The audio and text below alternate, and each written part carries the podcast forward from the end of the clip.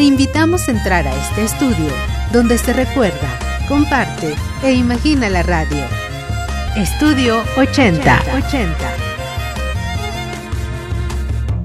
Mi nombre es Anoni Blanco, soy eh, productor de Carpe Noctem, programa de nicho, programa Darky. Carpe Noctem inicia al enterarnos de la salida de la convocatoria.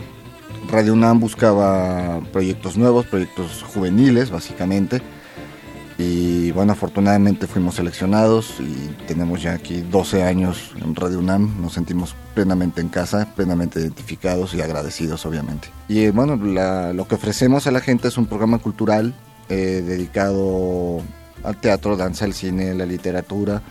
Y bueno, obviamente bajo el punto de vista oscuro, darky, nos enfocamos mucho a ese tipo de literatura, de horror, ficción, terror, tenemos muy claro que Carpe Noctem no es un programa darky para darkies, es un programa darky para la Ciudad de México, para el país, ya que, bueno, al estar en Radio UNAM, sabemos que nos escucha mucho más gente de la que habitualmente escucharía este tipo de música o este tipo de temas.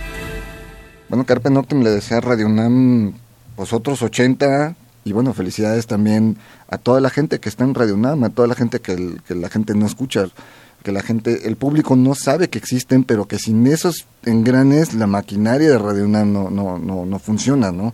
Es una gran felicitación, 80 abrazos, 80 besos a cada uno de ellos y pues, muchos más.